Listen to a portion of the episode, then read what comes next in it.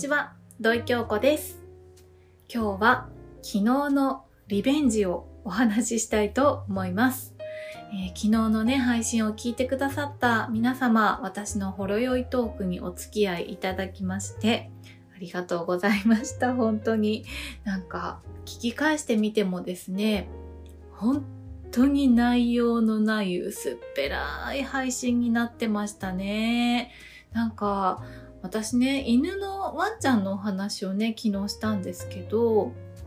昨日の配信では、便がね、すごい大事っていうね、ことばっかり言ってて、うん、なんか、そ、それしか言ってないから何にもためにならないし、なんかよくわかんないことになってたなって思ってね、今日は、えーワンちゃんの話をね、リベンジでもう一回お話ししたい。昨日ね、本当に言いたかったのはこれなんだよっていうことをね、改めてお話ししたいなと思います。はい。でね、えーワンちゃんの話なんですけれども、どうして獣医さんとベンの話になったかっていうお話なんですけれども、まあ、手作りご飯のお話もそうなんですけれども、ちょっと前にね、うちの愛犬は腸内環境を見てもらうために、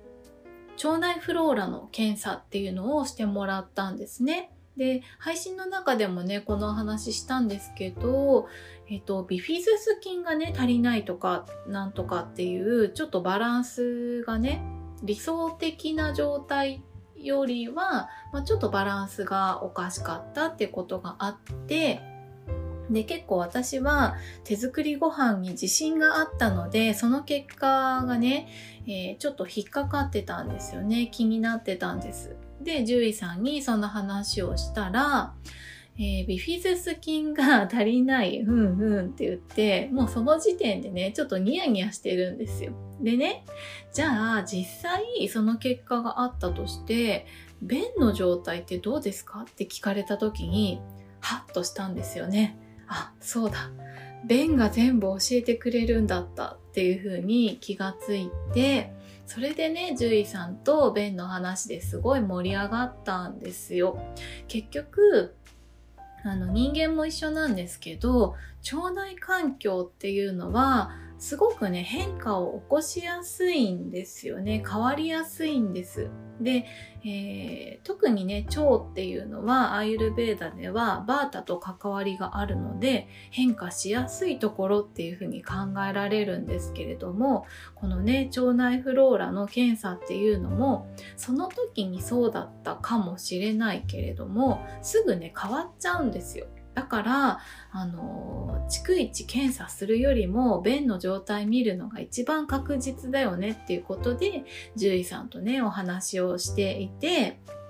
で、なんかね、いつもだったら、アーユルベーダ的に考えるとこうだよなとかっていう風にね、えー考えられるんですけど、なんか愛犬の健康の話とかになっちゃうと、なんかちょっと、あのービフィズス菌が足りないよねとかっていう結果をいただいちゃうと、え、じゃあなんとかしなきゃいけないのかなとかね、えードキドキしちゃってたんですけれども、まあ、そんな風に思わなくっても、えーちゃんとね、今の腸の状態っていうのは便が教えてくれてるから、えー大丈夫なんだってことをね、改めて自信を持つことができたんですよね。なんかね、自分のことは、うん、冷静に考えられるけど、あの、お子さんいらっしゃるママさんたちとかもそうかもしれないですね。子供の話になったらちょっと神経質になっちゃうとかね、うん、そういうことはあるかもしれないので、健康管理をするっていう上で腸内の状態を知りたければまずは便を見ようねっていうことでね、えーそんなお話でした。で、あとね、えーワンちゃんの話で昨日お伝えしたかったことで、あの、1ミリも話に出てこなかった話なんですけど、えーうちのチワワさんはですね、去年、えーワクチンですね、混合ワクチン受けてないんですね。で、受けないでどうしたかっていうと、えーワクチンの、えー、一昨年受けたワクチンの効効力がまだ残ってるかどうかっていう抗体検査を受けたんですね。で、抗体検査を受けたところ、もう十分に、えーまだ効力が残っていたっていうことがあったので、なので、えー受けないで済んだんですね。で、今年はどうしようかなって思っていて、で、その話もね、獣医さんとしてたんですけど、去年の結果を見る限り、今年も多分大丈夫だと思うから、ワクチン受ける前に抗体検査受けてみたらどうですかっていうお話をね、してくださったんですよ。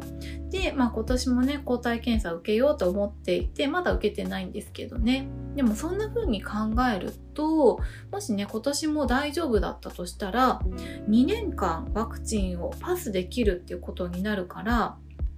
まあ、愛犬のね、負担はかなり減るわけですよ。やっぱりね、あの、ワクチン、まあワクチンって言うと今ちょっとコロナのワクチンと混同して話を聞いてしまう方もいるかもしれないんですけど、今日はね、ワンちゃんの、えー、混合ワクチンの話なので、コロナのワクチンとは全く別だと思ってほしいんですけど、結局ね、こういうお薬っていうのは、あの、体の中にね、何らか効力があるっていうことだから、体の中に変化を起こすっていうことになるので、えー、アイルベーダでいうところのね、バータの動きっていうのを高めることになるから、あの、たくさんね、えー、まあ、意味があってやるならいいんだけれども、必要ないのにワクチンを打つっていうことをするっていうことをすると、ただただバータが高まるっていうことになっちゃうので、体にはね、すごく負担がかかって、老化を早める原因になったりとかね、疲れやすくなったりとか、体に負担がかかるということで言ったら逆にね何か不調になりやすい状態にしてしまうってことになってくるっていうふうに考えられるので、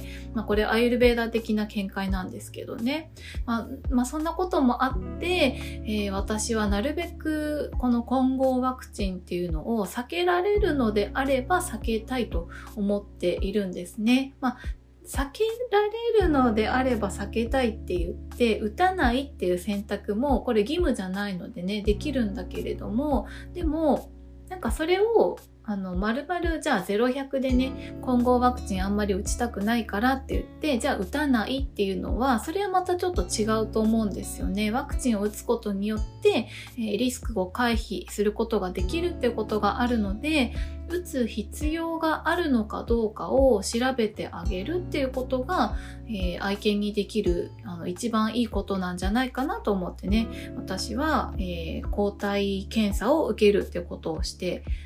え受けてもらう、受けさせるってことを選択しています。で、この話はね、あの、もしかしたら知らない人もいるんじゃないかなと思って、ワンちゃん飼ってる方にね、なるべくたくさんの方に知ってもらいたいなってすごく思っているんですよ。なんかこう、毎年の儀式みたいな感じで、毎年打てばいいんでしょうみたいな感じで、打っとけば安心でしょうっていう風になんかそのただのルーティンになっちゃうとねワンちゃんのこの体の負担っていうことをね見過ごしてしまうんじゃないかなって思ったので、えー、ワクチンの抗体検査があるよっていうことはねできるだけ広めたいなと思っています。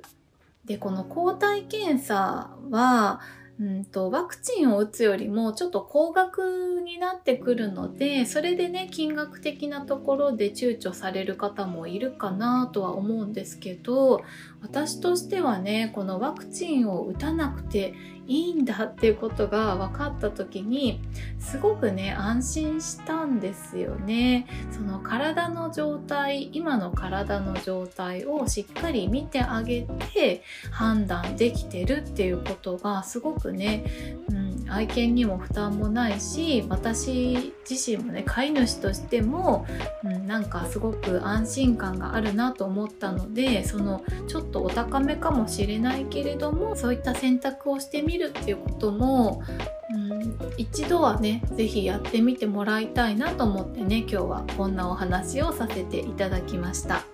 はい。ということで今日はねうん、昨日のリベンジとしてワンちゃんのお話をまたさせていただいたんですけれども昨日の配信ではねなんかもうほろ酔いで完全に、えー、ご機嫌になってしまっていて、えー、うっかりねお酒は体にいいなんて言ってましたけど あのね本当のこと言いますね。酒は体にはあまり良くないと思います。あの心にはいいかもしれないけどね。うん、なので、えー、本当に時々たしなむ程度っていうのがね、えー、いいんじゃないかなっていうのがねあの本当のところです。はい、あとはですねそうそう昨日はねほろ酔い気分でえー、インスタのストーリーズにねちょっとアップしてたんですけどなんかすごくこう今まで出会ってきた人への感謝みたいなものがね溢れてきちゃってたんですよ。お酒飲んだことによって。でもうみんな大好きみたいな感じになってそれをストーリーズの方にねアップしてたらなんかもう結構ねいろんな方から大好き返しのラブレターがたくさん届いてそれがとっても嬉しくって、えー、すごくご機嫌になっちゃったっていうことでね昨日はふわふわしたお話になってしまっておりました。はい、そんなわけでね、今日はワンちゃんのお話をリベンジトークとしてさせていただきました。今日も聞いていただきましてありがとうございます。